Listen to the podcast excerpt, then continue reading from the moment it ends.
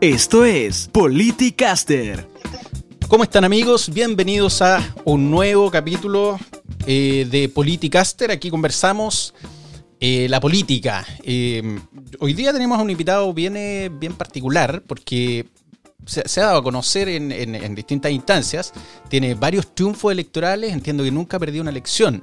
y, es senador por la región de Valparaíso, acaba de gestionar una donación importante desde Emiratos Árabes, es parte de la Comisión de Salud, o sea, tenemos harto tema que conversar hoy día eh, con el senador Francisco Chaguán. Francisco, ¿cómo está? ¿Cómo estás, Lucho? ¿Cómo te va? Un abrazo grande. ¿Todo Muchas gracias, sí, todo bien. Aquí estamos listos para conversar un ratito con usted. Vamos a la cortina y volvemos. Encantado. Nos encanta hablar de asuntos públicos, sociedad y por supuesto de política. Aquí informamos y damos una vuelta por los grandes temas que marcan la agenda. Esto es Politicaster. Senador, primero preguntarle, ¿usted está guardado? ¿Está haciendo cuarentena? ¿Cómo, eh, cómo está usted en este minuto? Tuve una cuarentena preventiva porque tres de eh, tres senadores que además son compañeros de escaño, eh, tanto en la sala como lo fue Pepe García, o en las comisiones de transporte, ahí está Jorge Pizarro, y también eh, en la comisión de salud, donde está Rabín Quintero. Así que me tocó por los tres lados y que hicimos la, la, cuarentena preventiva, ya salimos de la cuarentena preventiva, hemos estado trabajando a full, dándole con todo, porque eh, con un ritmo eh, impresionante, incluso con tres comisiones simultáneas, con comisiones de sala, no, fue, ha sido, ha sido semanas muy intensas y por supuesto ya dándole con todo y, contribuyendo también eh, con nuestros equipos para mejorar las condiciones de vida de nuestra gente, sobre todo ahora que estamos en cuarentena, en la cuarentena en la región de Valparaíso, yo estoy en una comuna distinta, estoy en la comuna de Concón, yo espero que la cuarentena se extienda a otras comunas, entre ellas Concón, por supuesto la provincia de San Antonio, la provincia de Marga Marga, la provincia de San Felipe de los Andes. Así que hasta, hasta esta fecha hemos estado trabajando particularmente en las entregas de ayuda eh, de alimentos, cajas de alimentos, también eh, fortaleciendo el sistema de ollas comunes que está afectando fundamentalmente a nuestros sectores de Valparaíso, Viña del Mar y, San Antonio, eh, y dándole con todo. Estamos también con un programa apadrinamiento de computadores para niños, eh, niños, niñas y adolescentes vulnerables para que puedan tener también acceso a una teleeducación eh, más digna. Mm. hemos estado desplegados, por supuesto, y también con la pega legislativa que ha sido intensa en estos, en estos días. Mm. Bueno, usted luchó harto para que, para que dieran cuarentena allá en su, en su en Valparaíso y Viña del Mar. Al fin nos escucharon, Lucho, porque la verdad es que los índices de carga virales en eh, algunas comunas de la región de Valparaíso eran mm. incluso más altas que los que teníamos en algunas comunas de la región metropolitana antes de la cuarentena. Y tal como pedimos en su oportunidad, Lucho, eh, la cuarentena total mm. eh, en el Gran Santiago, nosotros pedíamos también cuarentena en la región de Valparaíso porque no podemos tener dos regiones altas y densamente pobladas, mm. contiguas, con brotes eh, y acá tenemos los mismos problemas de hacinamiento eh, que tiene el sector poniente de Santiago. Tenemos la región con más campamentos de Chile eh, y por supuesto tenemos dificultades en el acceso a, servicios básicos, particularmente agua potable. 3.500, 5.000 personas en Valparaíso dependen de camiones de aljibes municipales que van a dejar agua tres veces a la semana o a veces todos los días, dependiendo del sector. Lo mismo en Viña del Mar, por tanto la situación es bastante crítica. Mm. Oiga, senador, ¿y, cómo han estado los vecinos de su región respecto a la cuarentena ahora que ya está en curso? efectivamente comenzó, eh, ha habido una baja, eh, tenemos ya eh, prácticamente el sábado y el domingo, ha habido una baja de personas que, que, están circulando particularmente en Valparaíso y en Viña del Mar, esperamos que a partir del lunes se mantenga, y yo diría que uno de los temas más sensibles y más complejos de esa relación, no solamente con los grados de hacinamiento, eh, sino que por una gran cantidad de personas que viven del día, mm. eh, y por eso es tan importante apurar las ayudas eh, y el acuerdo que se logró para fortalecer el ingreso familiar de emergencia es, vital en, en, mi región. y mi preocupación es que el sistema hospitalario está estresado a tal punto que hoy día prácticamente no hay camas disponibles ni en el Hospital Van ni en el Hospital Frique, que son los dos centros hospitalarios de referencia en la región. Mm. Oiga, senador, a propósito de eso, entremos a, los temas nacionales. Pues. el, acuerdo nacional. ¿Cuál es su opinión respecto a este acuerdo? Bueno, nosotros veníamos pidiendo un acuerdo nacional hace harto tiempo, Luis, porque eh, es fundamental que la política vuelva a ser diálogo, vuelva a ser capacidad de entendimiento Cierto. y vuelva a, contribuir a los chilenos en el mejoramiento de su calidad de vida. Y por tanto yo quiero agradecer al gobierno por haber eh, primero escuchado a Renovación Nacional junto a Mario Deporte. Nosotros hemos venido pidiendo un acuerdo nacional amplio hace bastante tiempo. Eh, el gobierno escuchó, hizo la convocatoria, todos los sectores políticos, salvo los que se, eh, eh, algunos, algunos partidos que se excluyeron, entre ellos el Partido Comunista y algunos partidos del Frente Amplio, que no quisieron participar de este acuerdo nacional, pero el resto se sumó completo y, hace, de alguna manera, revalida la política mm. para que sea útil para, para los chilenos. Y sobre todo si consideramos que viene a fortalecer el ingreso familiar de emergencia, es clave, subiéndolo significativamente de 65 mil a 100 mil pesos por, persona eh, del grupo familiar, eh, y adicionalmente haciendo una proyección y un plan eh, a, dos años, lo que es clave pensando en que hay que garantizar el ingreso a las familias, pero por otra parte tener una herramienta para reactivar las economías familiares, las economías, las economías locales, y reconstruir la capacidad de empleo del país. Y esto va a ser clave en lo que viene por delante. Es cierto. Eh, y, hacia, ¿Y hacia dónde, senador, está pensado, por ejemplo, lo de las pymes, entendiendo que gran parte del empleo del país proviene de las pymes? ¿Qué se vislumbra en el este horizonte? Nosotros, sí, nosotros, este es un tema que nosotros le hemos pedido especial énfasis, porque acá la banca ni el Banco Estado eh, estuvieron a la altura de las circunstancias. en su momento nosotros pedimos el cambio del presidente del Banco Estado. Eh, hoy día la señal que dio el gobierno con el cambio de gabinete de hace una semana atrás eh, llevando a Sebastián Sichel a, la presidencia del Banco Estado es una señal para la MIPIM y la PYME eh, que han tenido poca respuesta porque los créditos COVID se han concentrado en la región metropolitana. En regiones se vive una situación bastante crítica.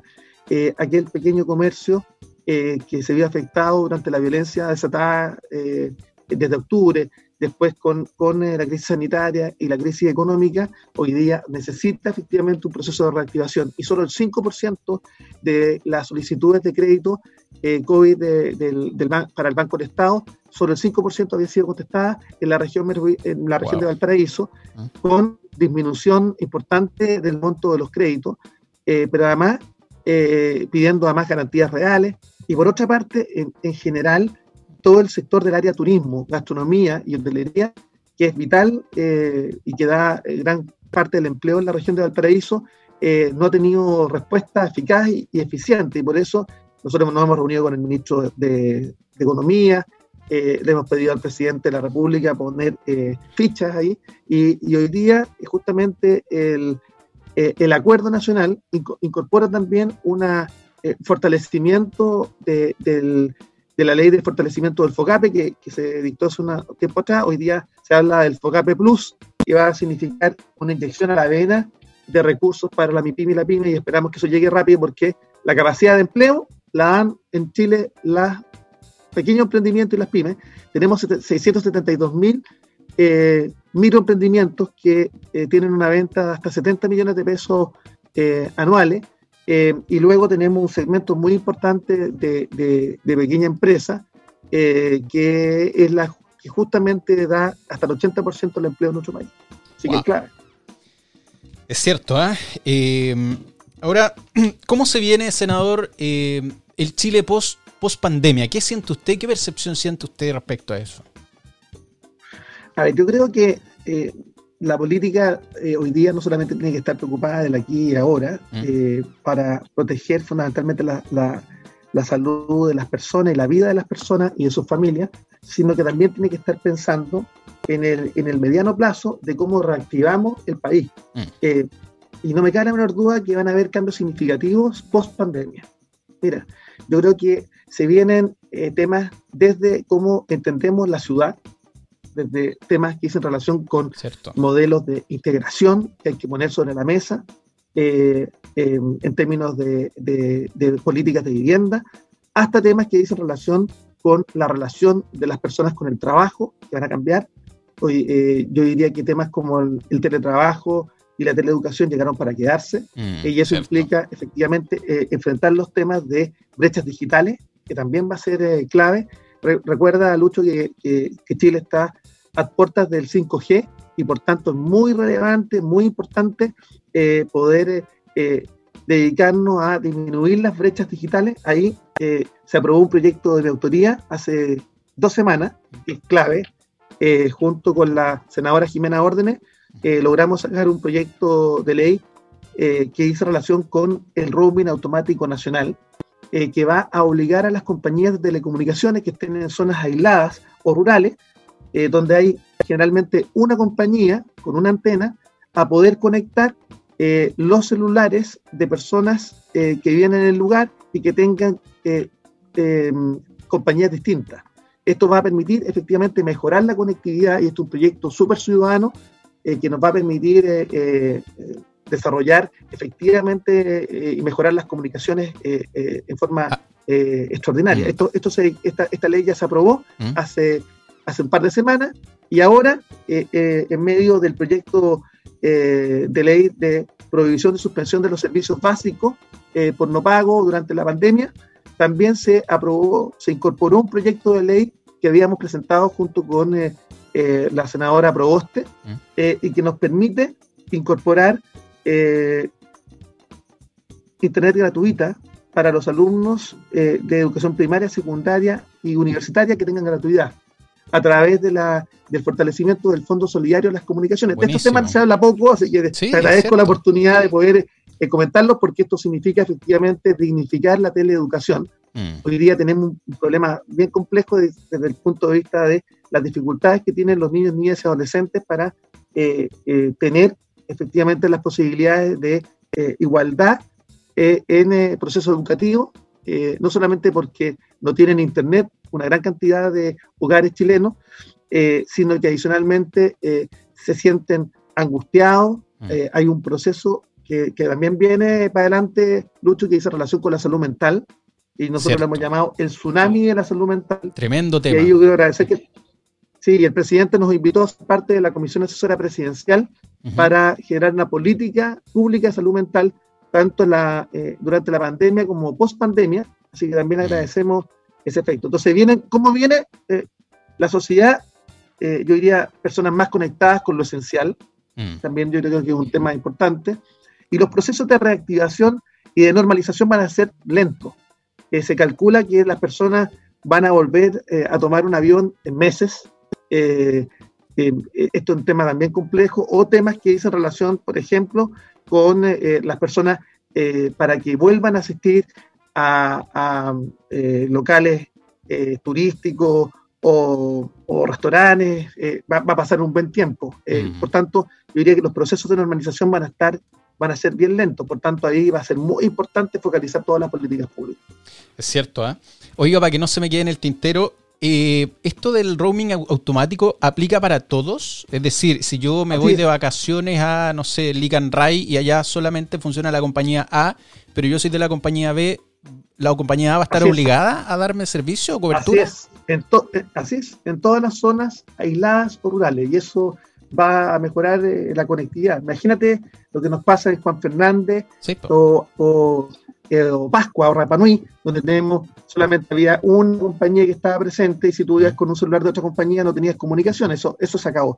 O en algunos sectores rurales ¿Mm? de, las, de las propias comunas o las propias, de las propias, eh, las propias regiones, incluso en la región metropolitana, donde hay sectores donde ¿Mm? hay una sola compañía, sectores aislados o rurales. Así que este es un tremendo proyecto de ley que va a ser promulgado por el presidente Piñera en los próximos días eh, y yo me siento muy orgulloso de haberlo empujado con, con mucha fuerza junto a Jimena Orden.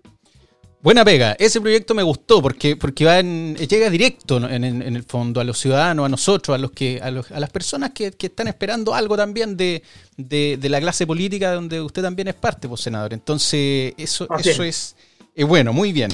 los dos proyectos que se aprobaron esta semana son ley, eh, son justamente eh, son, de autoría eh, nuestra, así que estamos muy contentos como también otro que, se aprobó también es de autoría mía, ¿Mm? el límite de la reelección indefinida de los diputados, senadores, alcaldes, concejales y un proyecto que presenté el año 2007 que se acumuló con otro proyecto. Lo hablamos con Marcelo Brunet el otro día, eso. Así es, sí. Yo soy autor de, ese proyecto, así que también muy contento. O sea, se adelantó harto usted al, al, tema. Al, tema, el 2007. Pasaron 14 años. ¿Y qué pasó ahí, faltó, faltó voluntad política, ¿no? Faltaba algo de... Ah, ah, o sea, obvio, nos, costó seis años sacarlo en la Cámara de Diputados y nueve años eh, el proyecto estaba prácticamente fondeado en la Comisión de, Constitución.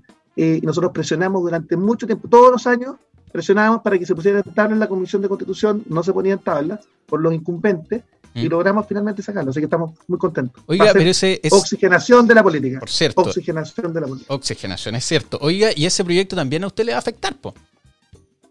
No, pues cuando uno, cuando uno presenta un proyecto de ley, no lo hace pensando en cuanto eh, a uno lo afecta o lo beneficia, uno está pensando en políticas públicas, así que yo estoy muy contento. Yo estaba pidiendo además que fuera más riguroso. Así es. que en definitiva, sí, yo estaba pidiendo y presenté una indicación que no se pudo ver en la, en la, en la sala para que cualquier parlamentario que tuviese 16 años no pudiera ser candidato a la otra Cámara. Vale es decir, si un diputado tenía cuatro periodos, no podía ser candidato al Senado, y si un senador tenía dos periodos, no podía ser candidato a diputado. Eh, lamentablemente, eh, eh, no hubo voluntad política en el Senado para plantearlo, para aprobarlo ni discutirlo. Mm. bueno. pero fue un gran paso en, pro de, un recambio generacional. Y muy orgulloso también de ser el autor de ese proyecto. Muy bien, pues. Oiga, ya para cerrar, hablemos un poquitito de política contingente. ¿Su evaluación respecto a Jaime Mañalich, senador? No, mira, Jaime Mañalich tuvo liderazgo, convicción, coraje para tomar decisiones difíciles en momentos complejos, porque ningún país estaba preparado para, para una pandemia como la que hemos tenido eh, en, el día, eh, en el día de hoy. Eh, esto implica efectivamente hacernos cargo de, de, una curva de contagio que, que, ha ido creciendo exponencialmente y por tanto él tuvo el liderazgo, yo creo que es, es, un servidor público, eh, puso el pecho a las balas, yo creo que es muy importante. Eh, y ahora tenemos una nueva etapa con, con, Enrique Pari, a quien conozco, sé de su capacidad, sé de su voluntad de diálogo, sé de su capacidad de escucha activa, y por tanto yo creo que va a ser muy relevante y muy importante el rol que pueda jugar eh, en, los en las próximas semanas. lo bueno es que él no parte de cero. ¿Y por qué no parte de cero? Porque ha estado involucrado en todos los comités de expertos, ya sea en el de la moneda como también eh, ha estado trabajando con, con, las comisiones de salud y desafíos del futuro, eh, y en ese contexto Enrique Bari es una persona que además conoce eh, la mecánica y va a tener la posibilidad efectivamente de, de, poder hacerse cargo de los desafíos. Yo le puse cinco desafíos al ministro Bari. Así, ¿ah? a ver. Así.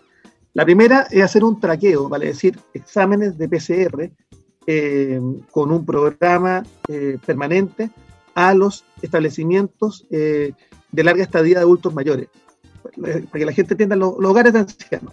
Tenemos 940 en todo el país. En la Unión Europea, el 50% de los fallecidos eran eh, adultos mayores que estaban en este tipo de establecimientos. 50%. Estamos hablando de 55 mil personas. Entonces, eh, ese, ese traqueo no se ha hecho en Chile. Como también hay que hacerlo respecto de los hogares del Sename. Ya tuvimos, lamentablemente, la, la, la muerte de un niño de 13 años eh, hay que hacerse cargo de eso y, por tanto yo creo que es muy importante una política de testeo permanente eh, en el personal de gendarmería y en el personal sanitario. Primer, primer gran eh, desafío. Segundo desafío, la definición del, del caso probable. Esto es muy importante. y en ese, en ese contexto es muy importante definir que todas las personas que tengan actualmente alguna sintomatología debe ser tratado como si tuviera COVID eh, para todos los efectos, tanto estadísticos como para los efectos de enfrentamiento de, la, de, la, de, la, de las medidas de prevención. Tercer tema, yo diría, eh, muy relevante, es eh, transparentar los criterios en virtud de los cuales se declaran algunas comunas en cuarentena. Porque tenemos comunas, por ejemplo, en la región de Valparaíso, en la provincia de San Antonio, en la provincia de Los Andes, San Felipe, Marga Marga, y la provincia de Valparaíso, donde incluso tenemos índices de carga viral más altos que en algunas comunas de la región metropolitana cuando se decretó la cuarentena. Eh, yo diría otro elemento que es clave, una política de testeos eh, rápidos.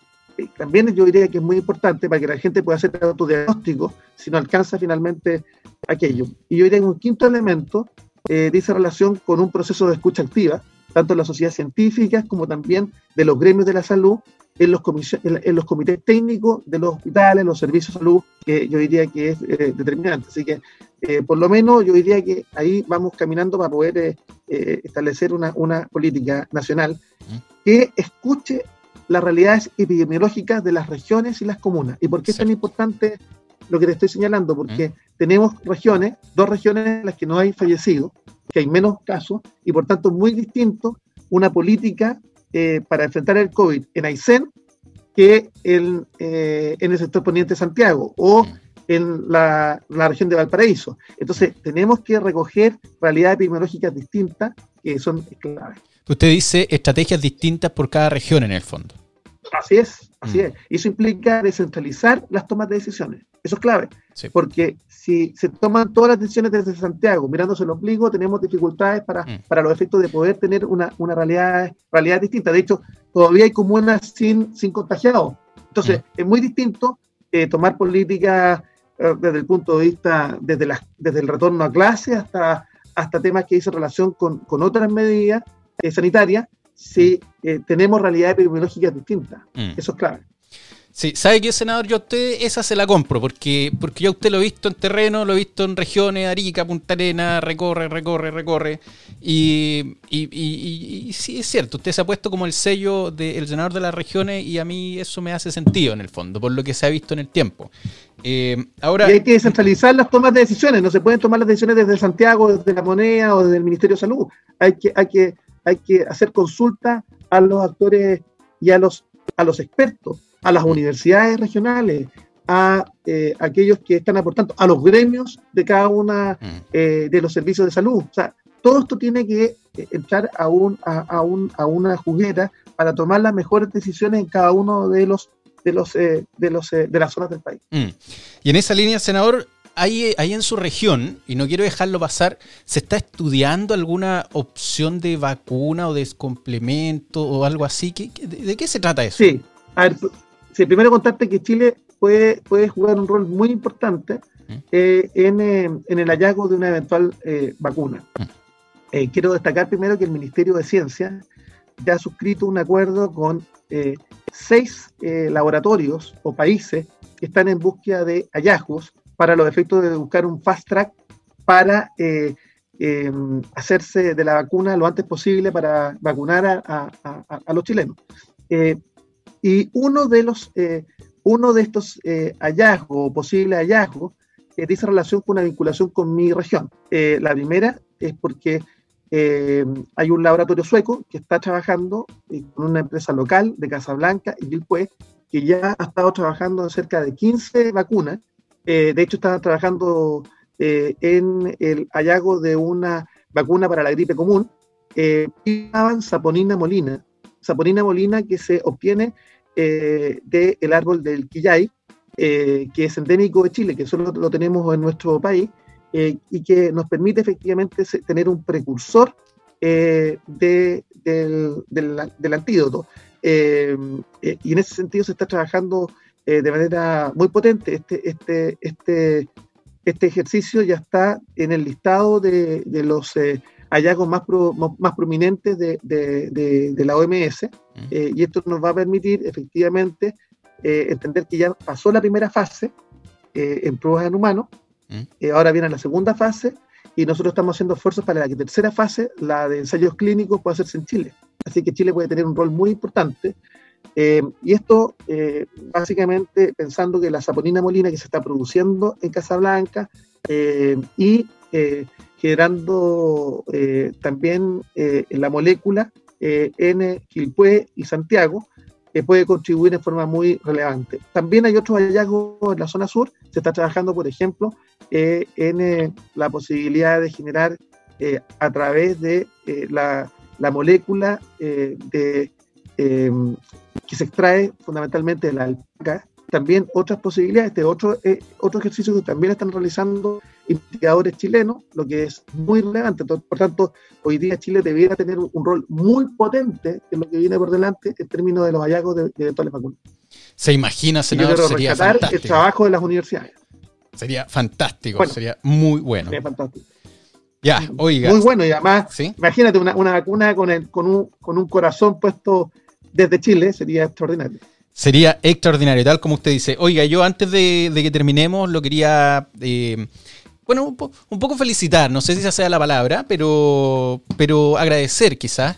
Eh, por una donación que usted gestionó también con, eh, con, los Emiratos Árabes. Lo vi por ahí en un avión. Pasó muy, muy desapercibido, pero yo creo que esas cosas hay que destacarlas porque es parte de la gestión y la función pública también. El, el, moverse también, el, el poder ayudar. En, mire, con todo lo que se pueda a las personas. Entonces, ¿me explica un poquitito más de eso? Sí, tratamos, tratamos de hacerlo muy anónimo, Lucho, porque mm. eh, nosotros a través de nuestra fundación vamos que se puede ya se han entregado más de mil cajas de alimentos. Eh, estamos mm. también trabajando en, lugares con ollas comunes. hacemos de forma anónima, eh, sin fotos. Tenemos un programa también de, cooperación y colaboración de, de, computadores a niños vulnerables, de apadrinamiento. y por supuesto también eh, logramos gestionar junto al gobierno de Emiratos Árabes eh, una llegada de 8 millones y medio de toneladas, eh, perdón, 8 toneladas y medio de, toneladas de, mm, insumos médicos que van a ser repartidos en el, programa de calle del Ministerio de Desarrollo Social para la campaña de invierno, así que es muy potente. 8 toneladas y medio de, insumos médicos que van a ser determinantes para poder ayudar y, con mascarillas, con guantes y otros insumos que van a ser determinantes. Por tanto, agradecer Emirato Árabe. Yo, en mi calidad de presidente del Comité Interparlamentario Chileno Emiratí, hemos estado trabajando. También logramos antes otras donaciones que llegaron desde China, así que también estamos muy contentos eh, en mi carácter de, miembro del Comité de Diálogo Político con China. Eh, así que también eh, es importante cuando finalmente llega ayuda al país y, lo hacemos de manera anónima. Cierto, ¿ah? Oiga, ¿cuánto duerme usted, senador? Disculpe la pregunta. Disculpe mucho, sí, trabajamos, trabajamos mucho. Yo trabajo eh, entre 14, 15 horas diarias y, duermo poco. Duermo, duermo 4 horas, pero 4 o 5 horas, pero, pero dándole con tuti. Sí. Increíble. Oiga, y aparte de la política, ¿qué, ¿qué, más hace usted? ¿Juega play? ¿Ve películas? ¿Le gusta alguna canción? ¿Qué, ¿Qué hace usted aparte? No, eh, me gusta, me gusta compartir eh, con mi familia. Eh, eso es fundamentalmente el trabajo, ocupa una gran cantidad del tiempo y el resto compartir en la familia con, con, niños que, que, son terreno y que hacen una tremenda contribución. Ellos también forman, tienen, tienen sus respectivas fundaciones. Mi, mi, mi, hijo mayor se dedica al tema del reciclaje y tiene una, Así, una, una, que se llama Limpiando Inconsciencia eh, que pueden verlo, que se dedica a, todo el tema del reciclaje y hacer educación ambiental. Eh, mi otro hijo, mi segundo hijo también se dedica a los temas, a los temas de, particularmente temas de campamento y, está, ayudando también ahí. Eh, mis otros dos hijos también son, son, son muy solidarios, así que compartir con ellos, además les gusta la música, así que estamos, la, la familia también es importante y hay que ponerle mucho corazón también a ellos. Es cierto. Oiga, nosotros estamos, vamos a, invitamos a los amigos que, escuchen este podcast a participar por el libro que estamos regalando en Politicaster en Instagram, em, Pensar el malestar de Carlos Peña. Entonces yo quería preguntarle a usted, senador, si usted... Yo quiero, espérate, ¿y, yo puedo ofrecer otros dos libros? Ah, pero por favor, con todo gusto. ¿Qué, qué, qué, qué Son dos libros eh, que los queremos también poner a disposición. Esto es Semillas de Futuro, Voces para el Chile del 2020, que escribimos de Editorial Cataluña que tiene eh, la gracia eh, de, tener eh, el prólogo de Brian Schmidt, premio Nobel del 2011, y el epílogo es de Francis Fukuyama, que escribió El fin de la historia. así que a pensar el Chile del 2030, y este libro, que fue el último, los 16 libros que hemos escrito, este es el último, Chile, Sangre y Fuego, que es de coautoría con Juan Guillermo Bravo, que habla de los ciclos históricos cada 40 años que se producen quiebres institucionales en nuestro país. Oiga, ¿esto se escribió antes o después del estallido social? Antes, antes, y nosotros advertimos que venía. Eh, ¿eh? Se publicó en, en, junio del 2019. Eh, y nosotros advertíamos que venía un quiebre institucional, lo veníamos advirtiendo hace bastante tiempo. bueno. ¿Y dónde se encuentran esos libros, senador? Estos están eh, en la librería, están en todas las librerías eh, del país, ambos libros, así que pueden también eh, adquirirlos ahí, pero, pero ahora los dejamos para, para que Lucho los pueda, los pueda regalar a quienes nos no, no escuchan. Muchas gracias, senador. Muchas, muchas gracias. Oiga, no le quitamos más tiempo. Sabemos que usted es un hombre ocupado, así que gracias por estar con nosotros y nos vemos en otro podcast. Pues nos encantaría tenerlo de vuelta. Encantado. Gracias, Lucho. Que te vaya bien. Cuídate. Gracias, Oye, muy buenas tus imágenes, ¿eh? Me identifican plenamente. ¿Las que están acá atrás? Así es. Sí, ¿ah? ¿eh? bueno, usted, no sé si se puede ver. Mira, ahí tenemos un poquito de Elwin, un poquito de Churchill, de... Alessandri, Obama. Absolutamente, las cuatro, las cuatro. Las cuatro. Estamos, estamos, estamos, muy ligados porque eh, la, el liderazgo, la sencillez y la capacidad de Estado de Alessandri, aparte, la capacidad de generar eh, eh, un, nuevo, un nuevo orden mundial de Obama. Ahí mm. estamos con Obama. Estamos, ah, sí, ¿ah? tiene una foto con Obama por ahí. Ahí estamos, ahí, estamos con Obama, sí. Muy bien. Eh, y, por supuesto Elwin, que no me cabe la duda que, que fue uno de los eh, mejores presidentes que ha tenido Chile en los últimos 100 años. Totalmente. Eh,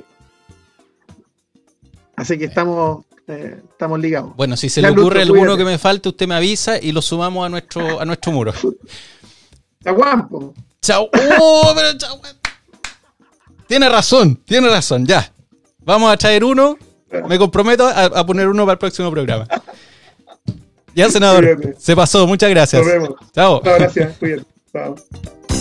Nos encanta hablar de asuntos públicos, sociedad y por supuesto de política. Aquí informamos y damos una vuelta por los grandes temas que marcan la agenda. Esto es Politicaster. Los asuntos públicos tienen distintas miradas y en Politicaster las abordamos todas. Visita politicaster.cl y síguenos en Facebook, Twitter, Instagram y nuestro canal de YouTube. Esto es Politicaster.